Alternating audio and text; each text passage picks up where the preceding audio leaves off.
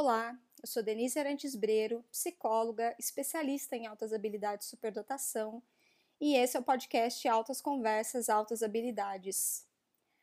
Hoje eu trouxe mais um podcast tratando da superdotação na vida adulta, e nesse caso eu continuo a trazer depoimentos de pessoas que foram identificadas na vida adulta e para que elas possam contar um pouco essa experiência, como elas viveram esse processo de identificação, como elas chegaram a buscar os profissionais para realizar essa avaliação e, e para falar um pouco dessa experiência, né, do processo de avaliação e o que isso impactou na vida dessa pessoa, eu gostaria de convidar a Vanessa, que tem 33 anos.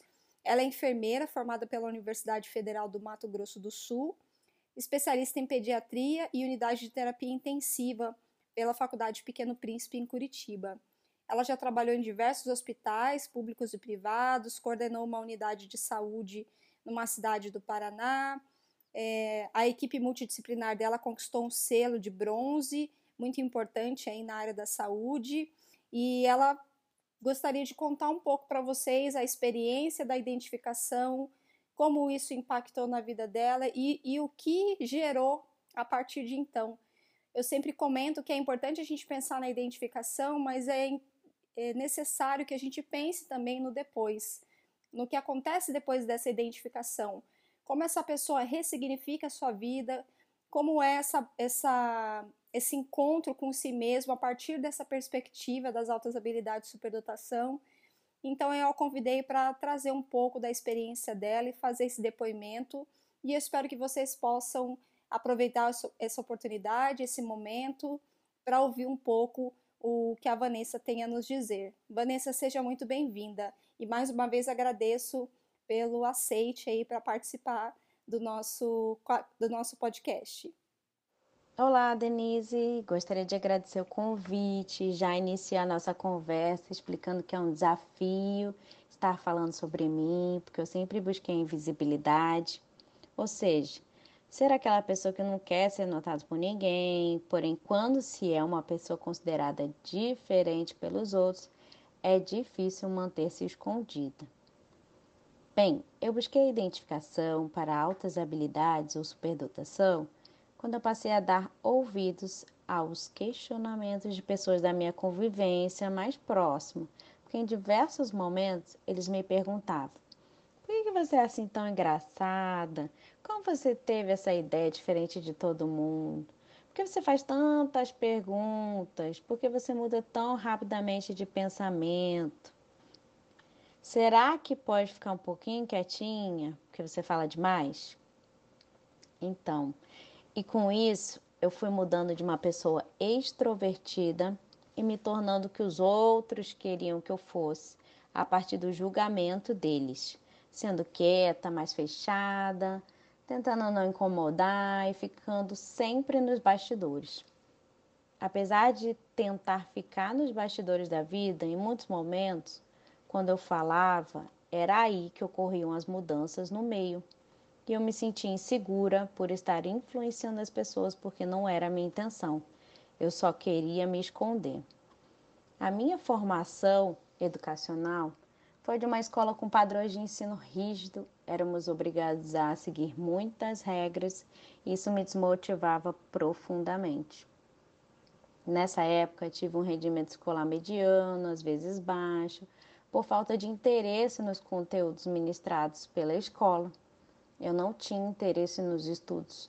Isso era mal visto pelos meus pais, porque queriam que eu fosse bem na escola. Mas tudo mudou quando eu me formei no ensino médio e por ter o interesse inato de ajudar as pessoas, eu optei por prestar vestibular para enfermagem. A partir daí, eu passei a ter aquela alegria para estudar, ter motivação e tinha vontade de saber tudo.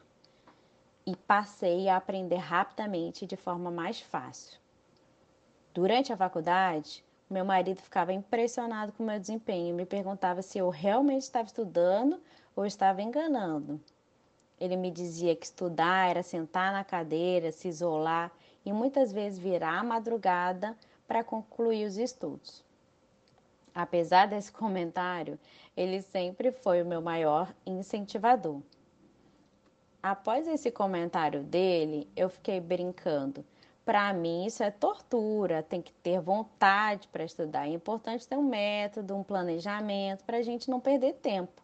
Eu gostava tanto do assunto que eu desenvolvi o meu método e me dedicava em pouco tempo. E ele passou a falar que eu era diferente, e isso novamente me trouxe aos questionamentos de insegurança sobre a minha identidade pessoal de quando eu estava no ensino médio. A partir disso, sempre tive um senso investigativo, passei a procurar em livros, redes sociais, tudo que falava sobre pessoas que tinham facilidade de aprender, que tinham pensamentos de forma incomum para resolver problemas, que tinham um humor diferenciado dos demais, pessoas que não eram convencionais. E por sincronia da vida, encontrei uma live da neuropsicóloga, doutora em educação sobre superdotadas. Aí que a minha curiosidade ficou aguçada e eu entrei em contato com diversos profissionais, mas eu me afinizei com a doutora Denise. Fiz o processo de identificação de pessoas superdotadas na vida adulta e, por ironia do destino, as características que descobri também eram semelhantes ao perfil do meu marido. E aí nós dois passamos pelo processo, para nossa surpresa, os dois foram identificados com superdotação. Entendemos nesse processo que éramos críticos, tínhamos características de perfeccionismo, um senso de justiça muito forte.